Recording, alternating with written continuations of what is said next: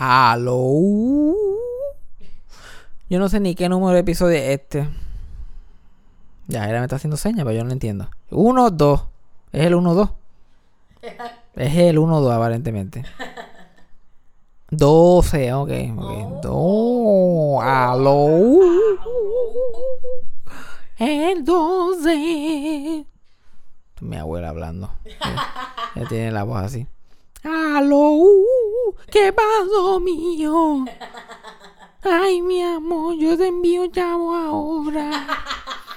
Es lo más que ella dice. Ah, ella como que, ella, ella- yo la llamo a ver si está bien, y ella como que, ¿cuánto necesitas? Y yo, yo te llamé para ver si estabas bien o no. Necesito como 15 para terminar la, para terminar la semana. Oh, ok. Yo de no es mío ahora. Ah, ¿verdad? Todo un intro. Yo pensaba que estaba, aquí hablando mierda aquí. Como que, así, pensaba que estaba haciendo otro. Ya tú me pones un micrófono y yo empiezo a hacer un podcast. Let's go, let's go, let's go. Ah, vamos a, hay que anunciar que el 8 de mayo, el miércoles 8 de mayo, voy a, voy a estar en Mayagüez en la tertulia, en un show de stand-up que se llama Comedia Atea. Es un show de Oscar Navarro. Yo voy a estar allí. No sé quién más va a estar, pero voy a estar yo, va a estar Oscar. Me imagino que alguno de los que salió en el show de Comedia Atea aquí en San Juan. Así que Comedia Atea se va de tour. Una de las paradas en Mayagüez, yo voy a estar allí 8 de mayo. También creo que vamos, volvemos para Mayagüez el 15 de mayo en otro lugar, pero no me acuerdo cuál es el sitio y no sé cómo se llama el show. Así que separen la fecha, 15 de mayo. 15 de mayo, something may happen or may not. Eso fue sarcasmo. Fue lo único que había. Eso fue sarcasmo. Lo escucho todos los días. Eso fue sarcasmo. En el trabajo tú tranquilo. Eso fue sarcasmo. Con Fabián Castillo. Calabados a Dios. Alabados a Dios. Pues vamos a hacer lo que Dios quiera. Este capítulo se va a llamar Brazos Caídos. Ese es el mood de Yajaira. Pues que salga como salga. Que salga como salga. Ay, Dios. Tuvimos problemas técnicos antes de empezar el podcast. Entonces yo llegué aquí, ahora me duele la barriga. Estamos, estamos hoy para un podcast bueno. Tenemos todos los ele- elementos for a good one. Yo estoy ronca. Tú estás ronca, no tienes voz. Yo puede ser que me caiga encima aquí. Estamos, estamos en pie. For a good one. Yeah. La gente me sigue preguntando, like, ¿cómo carajo yo me acuerdo de todo lo que... La gente cree que yo me acuerdo de todo lo que yo he hecho en mi vida. Pero en verdad, necesito, necesito temas para quemar, pues yo me pongo, me siento y me pongo a pensar en mi vida y me acuerdo de detalles. Ujú. De verdad no me acuerdo tan bien tampoco. Tampoco que me acuerdo con tanto detalle. Hay gente que me conoce desde chiquito, que escucha el podcast, y me dice, diablo, el tipo ese que tú mencionaste era fulano. Y yo como que, yo nunca he escuchado ese nombre en mi vida. Dije, que tú estudiaste con él, que tenía. Yo que... Llega al punto que tus recuerdos se convierten en como una mini película que tú te hiciste en la cabeza. Ay. Lo que yo, yo veo, yo sé lo que pasó, pero las caras, los nombres, ahí que la- se, va, se va perdiendo en el espacio. Yo me estaba acordando los otros días de. Porque mucha gente que me conoce sabe que a mí no me gustan los animales. Como que los perros, los gatos. Detesta. Yo detesto los animales. Y los nenes chiquitos y los viejos. Los viejos. Yo detesto a la gente vieja. La gente pensará que no. La gente vieja yo la detesto. En serio. A mí no me gusta nada que tú tengas que cuidar mucho y que después se vaya a morir, básicamente. los viejos y los animales están ahí en la lista. Eso nadie. Honestamente Exacto. nadie. Tú, tú los cuidas, estás pendiente a ellos, haces esto por ellos y en 10 años they're dead. Y los nenes chiquitos se convierten en adultos, que es como que dejan de ser nenes chiquitos. Mm. Son cosas que no son, no son para toda la vida. So, ¿Cuál es el commitment? ¿Para qué tanto commitment con esa gente? La gente de verdad se cree que es porque yo odio a los animales, pero lo que pasa es que no me gusta estar invested en un animal porque me va a hacer sufrir. Un pejo, un gato, voy a tener, me voy a encariñar de él, se va a morir y después ¿qué voy a hacer yo? Hacerlo otra vez con otro animal, eso se siente como una pérdida de tiempo. Eso es lo que hacen todas las personas y para ti es una pérdida. Para ellos también, lo que pasa es que ellos no lo ven. No lo ven. o tienen hijos que tienen que hacer ese compromiso con los hijos. Ay, si la gente que tiene hijos está bien loca. La gente gente que está ahí está bien loca. A mí me, me, me causa trabajo pensar que eso lo hace el 90% de la población. Literal. Yo, pero ¿por qué tú te pones la soga al cuello? ¿Por qué? ¿Tú no eres feliz? ¿Tú, tú no eres feliz como eres, cabrón? Es que como que, ah, yo tengo mucho chavo. Yo como que tengo mucho chavo y mucho tiempo libre. Yo quiero estar completamente involucrado con otro huele bicho que no lo va a agradecer en nada. Hay gente que piensa que tener hijos es algo egoísta. Bastante egoísta, que piensan que... No tener hijos. El tener hijos. El tenerlo. Es, egoísta. Hay gente que piensa eso. Es que hasta cierto punto lo es. La mayoría de la gente que yo conozco que me ha dicho que va a tener hijos, yo sé que serían padres horribles. y como no, porque yo quiero. Y yo, como que tú quieres tener un. ¿Para qué? ¿Para qué? Porque no es para ser un buen padre, ni una buena madre, es para tenerlo. Ay, sí, porque es que. ah, Flaunt quieren- it. Mm. Sí, quieren vivirse esa, esa idea de, ay, Dios mío. Eh, pero ahora también mucha gente no tiene hijos porque se creen que tener mascotas es lo mismo. Hey. Ay, esos son mis hijos. Yo, ajá. Sí, porque los hijos tuyos tú los dejas afuera todo el día. en el patio cuando son bebés. Y así se cuidan solos. Pero, pero es que tener, tener animales aquí en el área metro no es nada como tener animales donde yo vivía. No. Like, aquí tú tienes que estar caminándolos y limpiando detrás de ellos. Yo tenía pejo. O sea, yo vivía en un barrio y yo vivía en el medio del campo. Yo, yo tenía las mascotas que eran básicamente roommates. Yo los veía. Yo los veía como que cuando salía y entraba, pero yo no sabía nada de ellos. Todas las mascotas que yo tuve, yo creo que yo no, la- yo no las vi ir al baño ni una vez en toda mi vida. No, no Es verdad. Yo no, ellos se iban allá, se iban para allá, para el monte. Y miraban para atrás. Nunca dejaban nada en la casa, alrededor de la casa ni nada.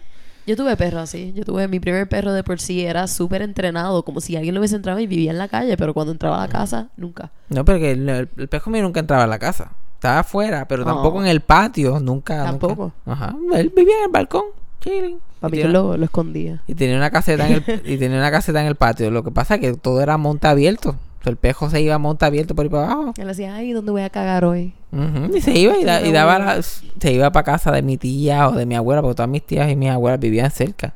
Ah, que compartían básicamente el, el Ajá, perro. El pejo se iba por el barrio a dar la vuelta. Y, y el pe- entonces cuando nosotros llegábamos, él lo escuchaba desde lejos y llegaba cogiendo. Y lo veíamos así, le hacíamos, eh, todo bien, ok, adiós. Ese era el perro perfecto para ti entonces. Así era, por eso que ahora yo como que, ay, Dios mío, tener que ver con un pejo tanto. Yo no sé. Me acuerdo, yo- el último pejo que yo tuve como mascota, mascota, se llamaba Simba. Y la razón que nos quedamos con ese pejo fue porque mi, papá este, le jodió una pata cuando estaba recién nacido. Ah, que no pudieron regalarlo entonces. No, no que le dio pena, no, lo hubiéramos podido Ah. regalar, pero le dio, le dio pena y lo- nos quedamos con él. Porque yo tenía una peja, no me acuerdo ni cómo se llamaba esa peja. Yo se llama Susi. Tenemos una peja que se llamaba Susi, ya quedó preñada y tuvo un montón de pejitos. Entonces, no mi papá siempre súper preocupado por, por nada. Yo creo que fue la razón que, que él estaba preocupado es porque un día nosotros compramos un, un conejo en cinco días con nuestra tieja. Y lo pusimos en esa esquina de la casa donde estaban los, los- los pejos. Ah. Y literal, el, pe- el conejo duró un día. Nosotros lo compramos un domingo. y el lunes por la tarde, cuando llegamos, estaba muerto. Porque mi papá puso la jaula en un lado de la casa, que, que el sol le daba bien intensamente. Ay, Dios. Y cuando llegamos a jugar con el conejo, como que está durmiendo. Está durmiendo, mira. Si solo el ha quemado. Y que ese conejo estaba gritando por su vida y mi papá viendo televisión. Ah, tu papá estaba en la casa. mi papá estaba en la casa. Ay. Mi papá estaba en la casa y fue que lo puso ahí para coger sol y se olvidó. Y entonces mi papá estaba moviendo la casa, quería mover la casa de ahí, a donde cogía sol, a otro lado de la, la casa de pejo, donde estaba la peja con todos los pejitos. Pues él la cogió con todos los pejos adentro y la puso en, el- en la parte donde había sombra. Pero cuando lo puso, ¿sabes que esas casitas de pejo tienen como unos, unos boquetitos chiquititos, como unos slides, Sí. para que entre el aire? Ah. Pero uno de los pejitos, como eran tantos, una casita tan chiquita, me sacó el, el- la patita así por el lado, flip. Ay. Y él le puso la, la casa encima a Plush y, le tenía un día, horas de nacido. Entonces, cuando él llega, ve un revuelo de sangre ahí, ve el pejo y un infarto allí. ¿Sabes? Nosotros andas, aquí se murió el pejo porque no sabíamos si había sido la cabeza o... Eh. Pero la, la mamá, Susi, lo que hizo fue que lo lambió así, así lo curó. Y la patita le quedó todo desfigurada. ¿Sabes? La, la, la uña esa, la gaja que ellos tienen arriba, Ah, sí. la que- tenía en el medio, como si estuviera sacando el dedo. ¡Eh, a diantre! Y tenía Ea. completamente una bola de figura que se movió para todos lados así. Pero así, Ah. así se quedó. Entonces rega- regalamos todos los pejos y Susi eventualmente se murió. Pero Simba se quedó. Y Simba caminaba en tres patitas y con, el, y con la patita más al, alza.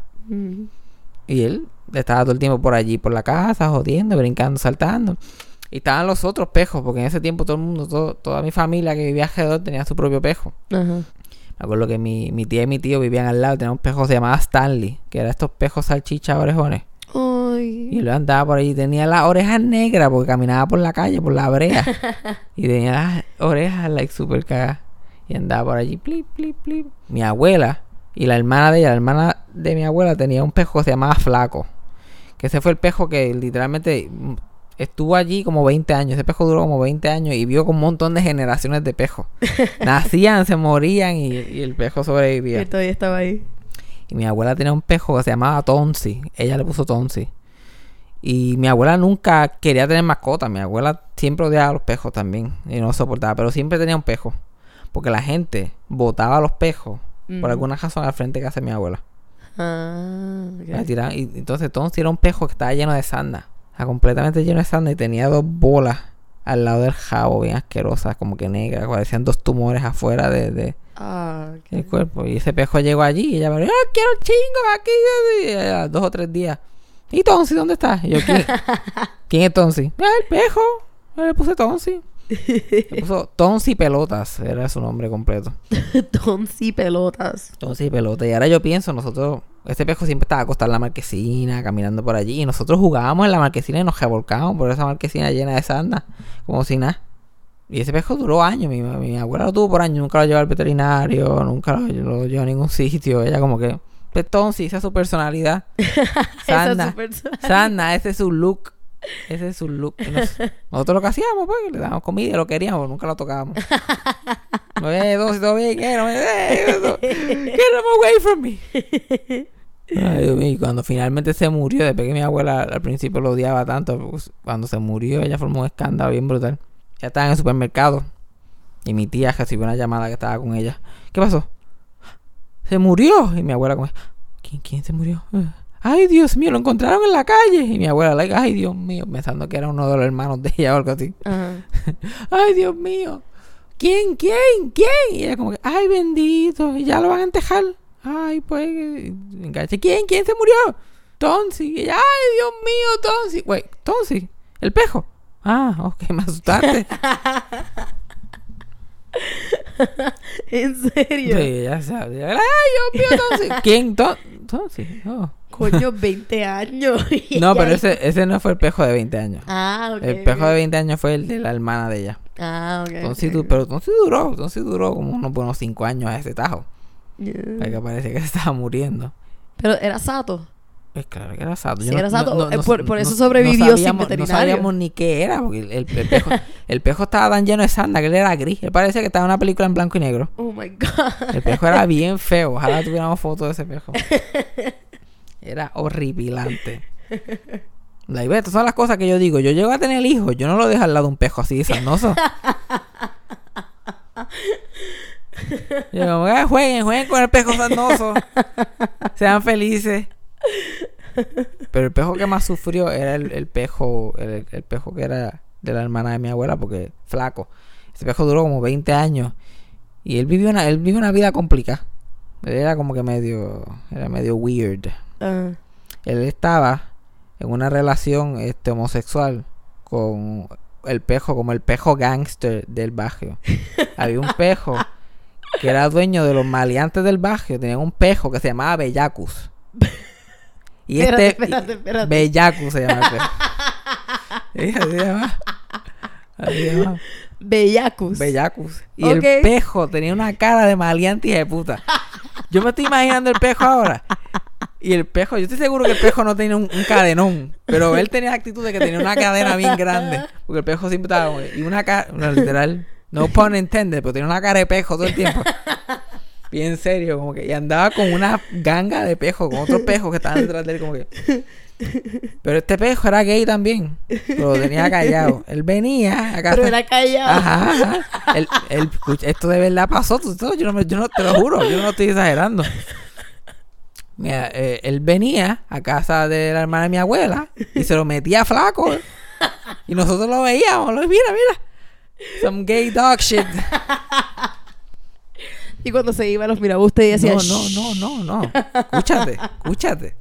Después cuando venía, y a veces esto pasaba, yo me acuerdo que esto pasaba en reuniones familiares, estábamos todos allí, había una fiesta y qué sé yo qué más, y llegaba Bellacus con una con una ganga de pejo. Y flaco, bien motivado, salía, ¡ey! Y él le metió una pela delante de todos los demás pejos. ¿Qué? Le metí una pela y se mollaban a pelear. Ay, y, y de- flacus. y después de iba, qué sé yo qué más. Y, el, y flaco se quedaba como que. ¿Qué carajo? Shaking completamente. Y después, esa misma noche llegaba Bellaco otra vez, like, shut up, give it to me. Y mi, mi, mi hermana y mi abuela le decía, sí, ese pejo es pato. Ella lo decía bien abiertamente a todo el mundo. Y llegó, el, y eventualmente Bellaco se murió. Ahí creo que fue un shooting esto de, de, de patio a patio. Bella- Bellacu se murió. So, él- so, él tuvo el last laugh, este flaco, y vivió un par de años después, después de que Bellacus. Ey. Pero se sentía mal porque todavía era viudo, se sentía viudo. Pero mi, mi la hermana de mi abuela le decía tanto que era pato que eventualmente él se enamoró de un pato, de un literal animal pato que tenía mi hermano. ¿Qué tal? Y iba a verlo Oh todos los God. días.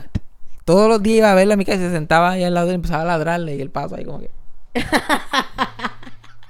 y yo le decía a ella, tú ves, tú ves, sigue diciéndole pato, sigue diciéndole pato. Él se cree literalmente que va a salir volando un día de esta hora. Ese, ese pejo era bien raro, ese pejo era bien raro. Pero este fue el más que vivió.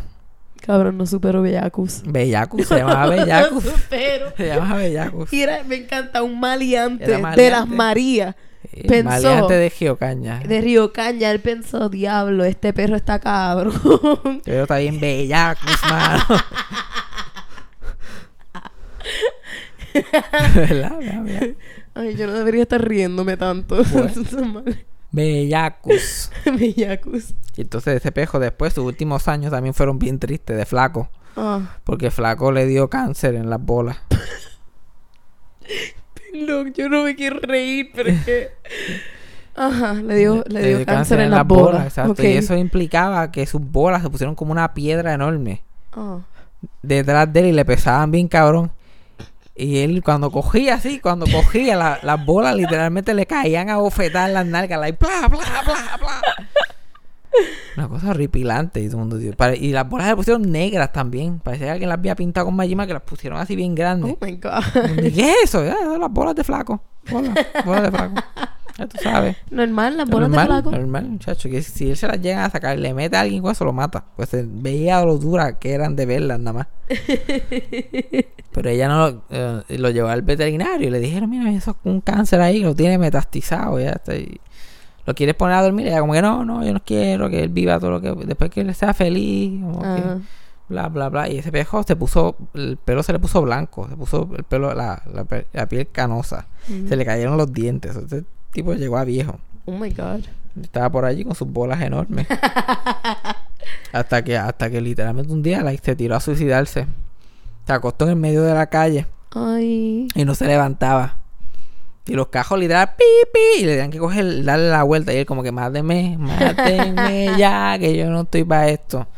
Y ahí fue que mi, mi tía abuela, él, como que yo creo que ya él no es feliz, yo creo que hay que llevarlo a dormir. Sí. Lo lleva a dormir. Y, creo que vivió, vivió así, 18, 19 años, una cosa bien exagerada. Diablo. Y lo, lo, lo interesante de esto, que él se murió el mismo día que se murió Farrah Fawcett y Michael Jackson. Entonces, ese día tres celebridades se murieron en mi mente. Por la mañana me levanté y Farrah Fawcett había muerto. Por la tarde, la Comay dice que se murió Michael Jackson. La Y después- Comay dice. Exacto. Yo me enteré que Michael Jackson murió por la Comay. Porque tú recibías todo eso por la Comay. Ese es tu. Yo contacto eso- primario. Yo creo que eso fue de casualidad, pero como quiera. Él estaba like, Michael Jackson se murió. Yo like, ¿qué? Y cuando salí a decir que Michael Jackson se había muerto, me dijeron, mira, se murió flaco también. Y yo, ay, Dios mío, bueno, siempre se van tres, siempre se van tres. They go in threes. They go in threes. Exacto, so eso es a day that would live in infamy. Y creo que ahora en mayo van a ser 10 años que, que eso pasó. Mayo, mayo o abril, qué sé yo. Flaco, para Fawcett, Michael, Michael Jackson. Jackson. Dos de ellos víctimas de cáncer. Hay que hacer, hay que hacer algo con ese cáncer. Está acabando con la gente. Está acabando con la gente. Pero esa es la historia de las, las mascotas de Río Caña. Las clásicas. Esa gente tuvieron historia ahí donde tú los ves. Hubieron historias. y eso que ni mencioné, que a todo eso había un vecino que le gustaba envenenarlo por, por joder.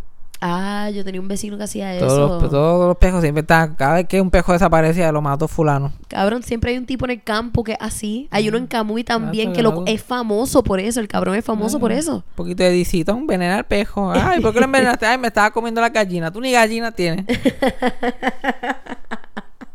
El único que se escapó, uno de los únicos que se escapó de eso fue Flaco y fue este el pejo mío Simba. Ah, que te- importante eso que Simba se escapó.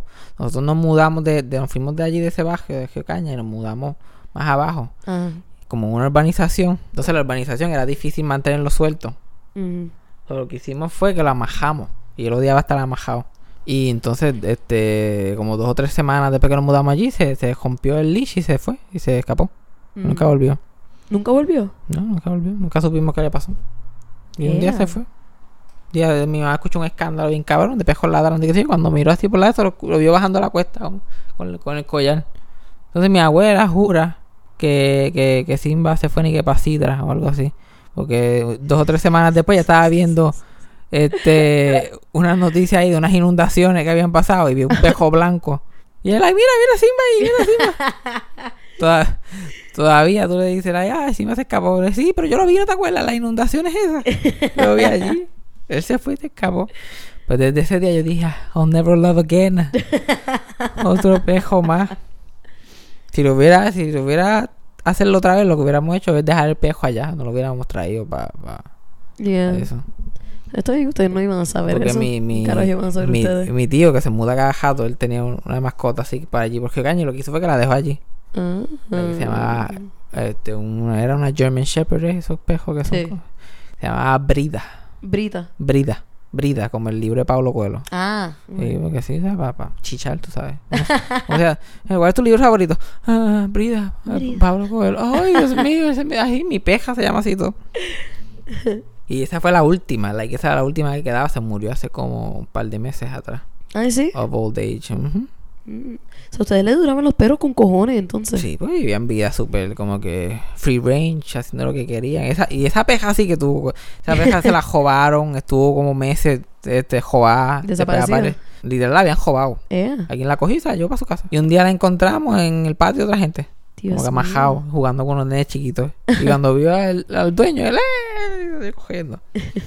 Que cuando tienes perros de raza, eso pasa. Y lo que hacía, como ya pues se baja y ya no hay nenes chiquitos y no hay mucho movimiento, pues él comía en casa de mi tía, que estaba como que eh, el, hijo de mi tío, que vive allí todavía, y mi, y mi tía. Ella le, daban comida y qué sé yo qué más, pero todo, durante el día se pasaba en casa de mi abuela. Pues mi abuela es la única que estaba allí, pues él se iba para la marquesina de mi abuela, se acostaba allí al lado de ella. Y cuando veía que llegaban ellos, pues iba para allá. Los clásicos, los pejos de Río Cañas. Los perros de Río Cañas. Ahora que yo estoy pensando en todo esto de cuando estoy hablando en el podcast y estoy hablando de high school y de, la escuela y las cosas que pasaron, yo me acuerdo, me estoy acordando del terror humano. Yo pienso que yo no le tengo miedo a nada. Ahora mismo yo no le tengo miedo a nada. Yo brego con un deambulante. A mí la gente dice que me va a cortar la cara diariamente. Camino en Santurce a todas horas de la noche. Nada de miedo. Pero, chacho, tú me pones en una escuela, en un high school ahora mismo, me muero el corazón. Caminar un pasillo de un high school Ah. es la cosa más espeluznante que existe. Yo no sé cómo los maestros lo hacen. Yo no sé cómo los maestros lo hacen. Yo me acuerdo que eso era como la cosa más, más trágica que yo tenía que hacer durante todo el día era caminar el cambio de clase de un pasillo al otro. todo el mundo like, yeah, porque toda esa gente de high school quieren, siempre tienen esa gritería, ese jebulú y todo el mundo, Ay, sí. Todo el mundo con esas inseguridades encendidas. Sí. Look at me complex. Ay, sí. Entonces yo trataba de ferer y nunca podía ferer. Ay, eso era horrible. yo me acuerdo que para el tiempo ese de, la- de los nenes emo, yo traté de ser emo también. Oh, tú trataste de ser emo. Sí, pero como que half-assedly, como que half-assed traté de ser emo. Yo también, yo usaba el liner Yo y las fotos desde arriba. O sea, el ángulo ese súper alto para Yo fotos. tenía, yo tenía mis Converse, que by the way, todo el mundo juraba que me, se burlaron de mí el primer día que yo llegué con Converse porque eran botas. Ah, Fabián tiene botas, pues. Yo, no, son botas, son Converse. Y llegó el punto que todo el mundo en la escuela tenía Converse. Y yo, los míos, el día que, que llegué de la casa, los boté. Yo, como que no voy a usar Converse, ¿verdad? Compremos ustedes. Ah. Y yo era el único que no tenía Converse. y un día fui a, fui a Hot Topic O sea, la gran tienda de- del momento. Ah. Y me compré la cadenita esa que tú pegabas a la wallet. Oh, Tenía no. ese look.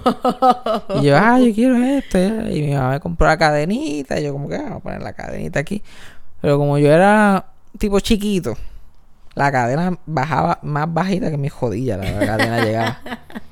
Y yo, como que esto no se ve bien. Y mamá, like, ah, no se ve bien así. ¿Qué te va a decir algo así? Le gusta así. Y yo, con mi cartera y con mi cadenita ahí clipeada, bla, bla, bla. Y llegué a la escuela, ya tú sabes, las Marías, yo llegué. Súper orgulloso de mi cadenita y qué sé yo qué más. Lo primero que alguien me grita, ¡Fabián! ¡Va a amarrar un caballo! Todo el mundo, like, "Ah", Empezó a reírse. Y mito, yo me quité la cadena. Yo, bueno, esto fue un error. Tienes la cadena en el zapacón. Es que en high school todo el mundo criticaba todo. Y lo, lo peor es eso mismo. Uno criticaba algo y un año después estaba a moda. Sí, bien cabrón. Todo el mundo, la inseguridad de todo el mundo. Like, ah, es una mierda. Y le llevan a sí, cómprame, cómprame uno de esos. Ah, pero gracias a Dios yo no fui de los que peaked en high school. Yo la pasé Ah, mal. Sí. Ahora lo estoy pasando bien. si tú la pasaste bien en high school, pues lo siento por ti. Tú no sabías. You didn't know any better. ¿Qué sabías tú? ¿Qué sabías tú? Yo Si tampoco tú- sabía. Si tú pensaste que tu peak fue en high school, eh, estás jodido. Ah, jodido. Y la mayoría, much- bueno, no la mayoría, pero mucha gente peaked en high school. Yeah. Y ahora están pasando mal. O, o la gente esa que fueron los bullies y los, y los populars en high school. Y ahora como que, yo siempre he sido una nerd. Yo siempre he sido la nerd. nerd. Ay, a mí nadie me entiende. que ahora quieren ser relatable. Ajá, ya, tú no eras como que class president. Gente estúpida. Ok, pues traje un show business story bueno. Mm, se me estaba pensando a ver de quién, de quién no hemos hablado. ¿Quién es esencial que es para hablar? Pero no he mencionado y se me ocurrió este hablar de Johnny Carson. Que Mucha gente en la Uh. comedia habla mucho de Johnny Carson, pero no sabe quién es. Ujú. Él fue el host del programa que Jimmy Fallon hostea ahora, que es The Mm. Tonight Show, por 30 años. Y él es como que la grandeza, el- todo stand-up comedian, todo comediante, ay Dios mío, Johnny Carson era lo más grande que había. ¿De qué año a qué año más o menos? Del tú? 62 al 92. 92. Entonces, en el 92, cuando se retiró, fue el crical ese de quien lo iba a sustituir. Y la pelea entre David Letterman y Jay Leno. Ajá, exacto. Pero él no solamente era bien popular, que en- porque en ese tiempo no había, no es como ahora que está Jimmy Fallon, Jimmy Kimball, eh, Jimmy Fulano, Jimmy el otro, Ajá. Conan. Ese tiempo él era el único exitoso. So, era él, él era el único late night show y eran 15 millones de personas que estaban viendo ese show Diariamente. Diantre. Y era el showcase. Si tú querías ser comediante en Estados Unidos, si tú querías ser un stand-up comedian, tú tenías que salir en ese show. Ujú. No había más otro outlet para ti. Entonces, la gente y se mudaba para Los Ángeles, sali- empezaban a salir en estos comedy, este, ¿cómo se llama? Estos comedy clubs, Sí. esperando que un booking agent de The Tonight Show te viera y te pusiera en el show. Sí, te invitará a y, un montón de gente salía en el show por primera vez y su carrera estaba hecha. Al otro día tenían un contrato para hacer un programa de televisión, tenían un montón de fechas para hacer una gira por Estados Unidos. La que ahí te veía todo el mundo. Si tú salías en el show y nadie te llamaba, tú te jodiste. You're not gonna make it. o si te iba mal en el show, olvídate. Eso era todo. La cantidad de pressure que tenían que sentir ellos. Me pareció un cabrón. Y la gente que nunca llamaron también. pues, había gente que hacían estando por años y años y años y nunca los llamaban para ese show. Ujú. La gente se- literalmente se mataba. Y en, en los 70 fue una, una época bien, bien importante para stand-up comedians porque abrieron comedy clubs en Los Ángeles. Uno de ellos era The Comedy Store, que todavía está allí. Yeah. Y The Comedy Store, si tú buscas en los 70 el lineup de los Comedy Store, chamaquitos jóvenes, todos son unas leyendas ahora. Sí. Ahí, jovencito, veintipico de años, no, nadie sabía quién era, aprendiendo a hacer stand-up. Llegó Jay Leno, y llegó David Letterman, y llegó Robin Williams, y llegó Richard Pryor, y llegó Richard Lewis. Y Ellen DeGeneres también, ¿verdad? Ajá, y Ellen, pero Ellen DeGeneres eh, fue a- años después, era un poquito más joven que esa gente. Sí. ok. Like, mientras ellos estaban en tarima y eran los popular guys, ent- así, el- chamaquitos así mirando el cristal eran Jerry Seinfeld y Gary Shandling y. Jim Carrey y Ellen DeGeneres. La que ellos iban al público porque eran comedy nerds y decían, "Tacho, cabrón, ¿te has visto este David Letterman?" y así sucesivamente. Ajá. Y todo eso lo hizo este un comediante se llamaba Polly Shore, fundó Polly Shore. ¿Fue no, Pauly Pauly Shore? Shore es el hijo. Ah. Sammy Shore. Ok. Sammy Shore fundó The Comedy Store para practicar sta- su stand-up, para que sus amigos fueran a hacer stand-up y qué sé yo qué más. Ah, no sabía eso. Pero era, como él era un bojachón irresponsable que no importaba nada, como a los dos o tres semanas, como que lo abandonó.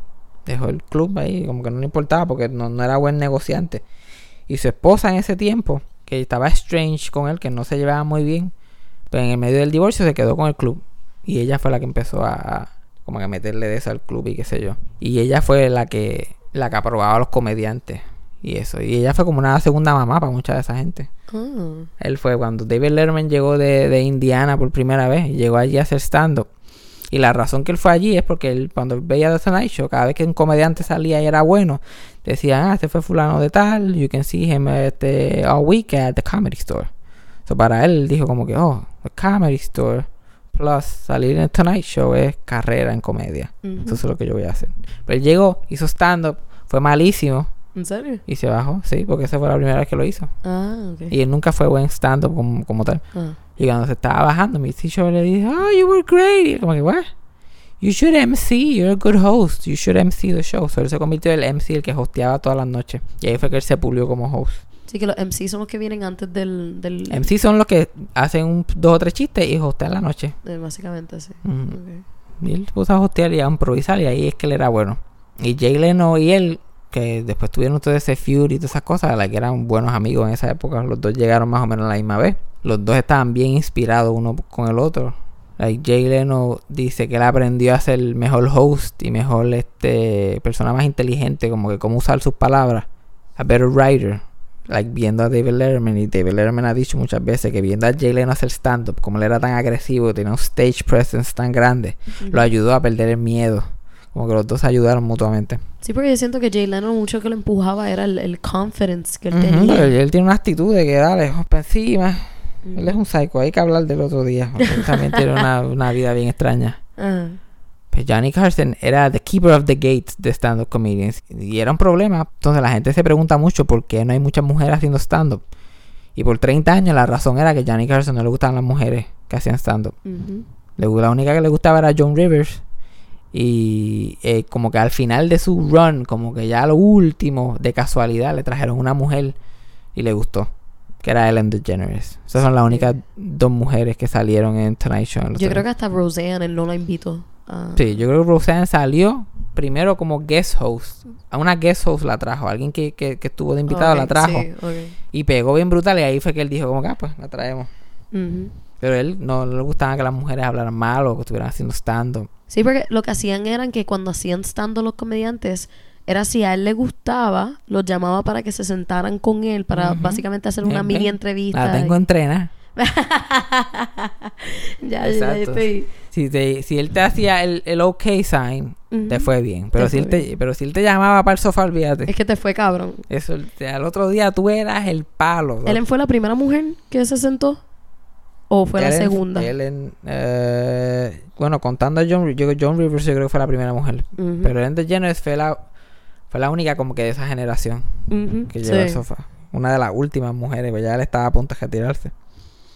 Y él, a mí, yo, a mí, yo, yo sé un montón de él, porque me gusta leer mucho de él, pero el tipo era un huele bicho, pero de high class. A mí nunca me gustó. Me- o como comediante, claro, como host también, Ajá, pero... Yo respeto lo que él hizo, like, like, su, su- lo que es que la, la persona que él es en la historia del stand-up, pero el tipo era, oh my god, qué fucking morón. Like, alcohólico, le metía en la cara a la mujer, insoportable, prepotente. Like, de estas celebridades bien clásicas. Un, un, un ego bien grande, pero a la misma vez súper inseguro. Hay una historia de, de cada vez que contra- contrataban nuevos escritores para el show, que by the way, los votaban casi todos los días. ¿En serio? Había gente que trabajaron allí cinco años, pero los votaron tres veces en esos cinco años y los volvían y los contrataban. Pues cuando a él le iba mal en el show, en vez de decir como que diablo, ese día yo estaba como que mal, no me salió bien, como que bótalos a todos. Culpaba Bótalos a todos, quiero nuevos. Qué persona más insegura, Y cuando mi no madre. conseguía escritores nuevos, como que "Ah, estos escritores nuevos son una mierda, pues el productor calladito volvía y contrataba a los viejos otra vez. Sin que se dé cuenta, él como que... Mm, demás, y volvían y después lo- cuando la próxima vez que el show no iba bien, pero ¿qué hace esta gente aquí? Yo no quería que los votara. y cuando contrataba escritores nuevos, él hacía un meeting con ellos, que era la única vez que los conocía, by the way, porque no, nunca trabajaba con ellos, nunca los veía, ellos trabajaban en otro edificio, en otro sitio. Él no hablaba con sus escritores. No. hablaba con su head writer, nada más el head writer se encargaba de coger los chistes y de, de editarlos un poquito y que se más, se los daba a él y después él los editaba un poquito más. Ok. O sea, él los conoció una vez. Y era supuestamente para ver que estaban bien, que no estuvieran locos, que eran alguien que le iba a caer bien. Ese era el test. Que esto lo hacen muchos shows, como que. Porque ya vimos su writing package, ahora vamos a ver cómo él es como persona. Mm. Y las únicas veces que las personas no consiguieron el trabajo después de la entrevista era un tipo que pesaba 300 libras y otro tipo que era negro. Ay. Porque supuestamente si alguien pesaba 300 libras o si alguien era negro no podía escribir en su voz. Ay. Porque él no era negro y no era gordo. no era negro y gordo, ¿o ¿cómo van a saber ¿cómo ellos? Él va, ¿Cómo él va a poder saber ellos? No, no importa que me gustó lo que escribieron. ya los vi, ya no los quiero. Ugh. Y él le dejaba de hablar a la gente también. eh, Como que si tú, la, si tú lo encojonas una vez, no te volví a hablar el resto de su vida. En cuestión de entrevistas, él tenía entrevistas donde insultaba a, la- a la- No, a los invitados y no, cosas él así. era súper carismático, él era Mr. Ah, Mr. Host. Nunca insultó a nadie en la entrevista. Era súper bueno entrevistando a la gente. pues sabía cuándo meterse, cuándo dejarlos brillar, cuándo estaban nerviosos. Aquel, verdaderamente, donde él era un genio, era entrevistando a la gente. Su comedia era... Pero entrevistando, él era bueno. Ok. Pero no sabía socializar fuera de ese show. Veías, no hablaba, no hacía nada. Era súper inseguro. Y, y una de las, gente- las primeras personas que le dejó de hablar fue a Joan Rivers. Que ella le dieron un show compitiendo con él. Ella fue, ella fue el guest host de él oficialmente por mucho tiempo. Ajá.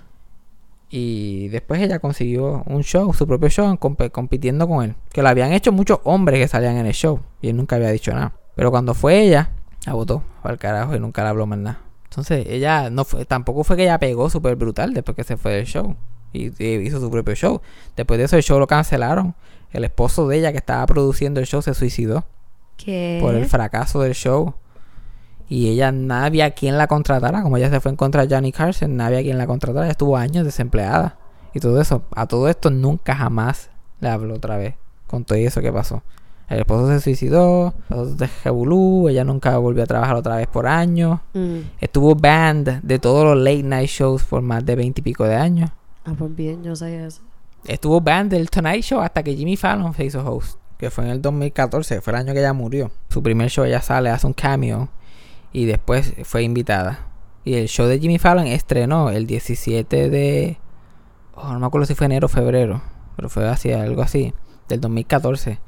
49 años al día de que ella hizo su premiere en el Tonight Show. Diantre. Eso, si hacen un biopic de John Rivers, esa esa es la última escena. Porque literal, seis meses después se murió. Ujú. Ella se murió. La última historia que voy a contar de Johnny Carson, mostrando lo huele bicho que era. Su hijo se murió cuando le estaba haciendo The Tonight Show en un accidente de cajo. Y estuvo una semana fuera. Y cuando volvió, al final del show, habló de su hijo. Y mostró una foto, porque su hijo era fotógrafo. Y mostró una foto de su hijo y qué sé yo qué más. Y el productor del show, que siempre estaba pendiente a los cues y a las cosas y qué sé yo. Y ellos hacían ese show como si fuera en vivo. Nunca para cortaban, nunca editaban, nunca paraban tape. Era como que. Durante cuando le estaba enseñando la foto de, de- de eso, este. él le, di- le hizo el wrap it up sign a, A Johnny. a Johnny. Le dijo como que mira, corta porque nos vamos, nos queda, nos queda qué sé yo cuántos segundos. Ah. Ese hombre estuvo veintipico de años trabajando en el show. Nunca le volvió a hablar otra vez una, una palabra. Y lo prohibió hasta en el, en el, en el floor del show, en el estudio. Lo prohibió. Ya para eso ya le había anunciado su retiro. Y le quedaban como dos o tres meses. O no lo votó. Pero lo prohibió a estar en el, en el estudio del show y ver invitado ni nada. Tú eres productor, no que de la boca para afuera. For doing his job. Ajá. Qué persona más insegura y sensitiva. Contra. Yo, yo de por sí yo no, no soy muy fan de Johnny Carson, pero es que... Y es eso, porque he escuchado tantas veces cosas que él tiene contra mujeres y, y he escuchado lo racista que él era y es como que... Él no era tan racista comparado con otra gente, pero obviamente tenía sus su weird biases. Yeah. Pero también, y también a la misma vez era una persona generous con, con algo, otras personas y, y una persona que duraba mucho dinero. Ese mismo productor, él nunca le habló otra vez, pero ese productor tenía una esposa que le encantaba gastar dinero, que era una socialite de, de, de Hollywood y qué sé yo qué más. Y eh, pues se acabó el show y él, él no, ese productor no estaba trabajando. Ya él tenía como sus ochenta y pico largos, casi 90 años. Y la esposa estaba gastando chavo como si no hubiera mañana una cosa haciendo unas fiestas escandalosas pues y el tipo se está quedando sin dinero Y después, en- para complicar las cosas más, el, el hombre se enfermó y terminó en el, en el asilo este de actores de Hollywood. Que no está, que mucho del dinero que, que quedaba era para pagar los cuidos de él. Y la esposa siguió haciendo fiestas y siguió eso, era, estaba media tostadita, Ajá. no sabía nada. Y hasta que, y después ese hombre murió, y como dos o tres meses después que el hombre murió, este, se quedaron con la casa de ella. Un día llegaron y le dijeron, mira, tú, tú no tienes dinero, esta casa es del banco, todos estos muebles se lo empezaron a llevar, y ella como que nunca había ni se había dado cuenta. Y mientras todo esto estaba pasando, la sirvienta, que era la única que estaba pendiente a ella, porque sabía que era una fucking loca. O cuando el señor se enfermó, y empezó a estar más pendiente a ella, la, la empleada de allí. Ajá. A la misma vez la empleada dice, mira, yo me voy, yo me retiro, yo me voy para Colombia a ver a colombiana. Oh. Y la tipa está llorando allí en el medio de la escalera, como que esta tipa no tiene familia, verdaderamente no tiene amigos, porque todos estos amigos son riquitillos, gente de edad, Exacto, ajá. usada dinero. Y la colombiana se está montando en el cajo para irse, pero la mira y le da tanta pena que le dicen, vente. Literalmente la, la, la que fue empleada de, ellos por 30 años se la llevó para Colombia. Se la llevó para Colombia. Se la llevó para Colombia. A la doctora, obviamente, montate. Se la llevó para Colombia y se des- y descubre, se descubre cuando ella llega a Colombia con, con la- esta empleada, que la empleada estuvo 30 años enviando dinero a Colombia, lo que se ganaba, haciendo una réplica de la mansión de ellos. ¿Qué? En Colombia, ella mandó a hacer una réplica exacta de la, de la mansión poco a poco. Esto es verdad, tú lo puedes buscar en internet, esto pasó. Esto pasó. ¿Pero por qué? Porque ella quería una casa, porque como a lo mejor no sabía nada como que de hacer su propia casa. Ujú. Pues ella lo que hizo fue que fue imitando a la casa que, que la mansión esa. Ella quería una casa grande cuando se retirara, quería una casa cómoda. Exacto. A lo mejor no tenía dinero para un arquitecto. Y como en Colombia las cosas son más baratas, Exacto. con sí. el dinero americano, ella como que dame una ca- casa como esta. Hizo una réplica exacta de la mansión que estaba en Beverly Hills. O sea, ahora mismo hay dos casas, una en Colombia y una en Beverly Hills. Bueno, si todavía Pero están no sé, no sé si están si todavía, todavía. están ahí. No sé si están. Diantre. Pues la. Pues, y entonces, cuando se mudaron para Colombia, y la tipa siguió viviendo la vida como si estuviera viviendo en Beverly Hills, porque se mudó para el cuarto grande. Y, la- y entonces la, la, la señora que era empleada, como toda la vida ha sido empleada y su forma de vivir era más sencilla, pues se entretenía cuidándola, Oh como si fuera empleada todavía. Ahora sin paga. Sin paga, sí, por entretenerse, porque ella tenía todo el dinero del mundo y, y estaba eh, cómoda, como retirada. Ajá. Y entonces esta señora estaba vieja y estaba ¿Tosta? tosta. Y el chisme se regó por todo Hollywood. De que esta señora estaba loca, estaba sin dinero, se habían llevado para Colombia y qué sé yo qué más. Y un día a Colombia llegó un cheque de Johnny Carson de 700 mil pesos. ¿Qué? Eh, eh, como que toma, para la esposa del productor del porque se enteró de lo que había pasado. No la habló en toda la vida, pero cuando supo que la esposa estaba como que por allá, sab- sabrá Dios qué le estaba pasando por allá, le envió 700 mil pesos. Así porque, porque, que sí. Yo imagino que esa señora gozó sus últimos años con esos chavos. Probablemente ni se enteró. Yo creo que la, la, la, La sirvienta la, lo la cogió. sirvien- la sirvienta se quedó con ellos para pa, pa ayudarle con los gastos médicos y todo. Porque acuérdate, esta vieja estaba tostada. Sí. Ya estaba en sus ochenta y pico largos. pico, ¿eh? No sabía, nunca supo manejar dinero. Ay, Todo ese Dios dinero fue para el resto de la vida de ella. Para que la sirvienta la, la cuidara y qué sé yo. Empezamos a hablar de Johnny Carson y ahí tuvimos dos, muchas, bastantes gotitas del saber. Bastantes gotitas del saber. Bastante historia interesante. Ya saben, vayan haciendo una réplica de la mansión de alguien. Y después alguien Vale, te va a enviar deberían, 7,000, hacer una peli- 700,000 deberían de hacer una película de eso, ¿verdad? Eso está, eso está para una película. Eso está súper interesante. Eso y la historia de, de Flaco y de Exacto, Bellacus. la historia de Bellaco y Flaco. Una historia de amor para todos los tiempos. La moraleja de este capítulo es que el amor siempre triunfará. Y el que ríe último ríe mejor. Ay, el episodio se va a llamar Bellacus. Bellacus.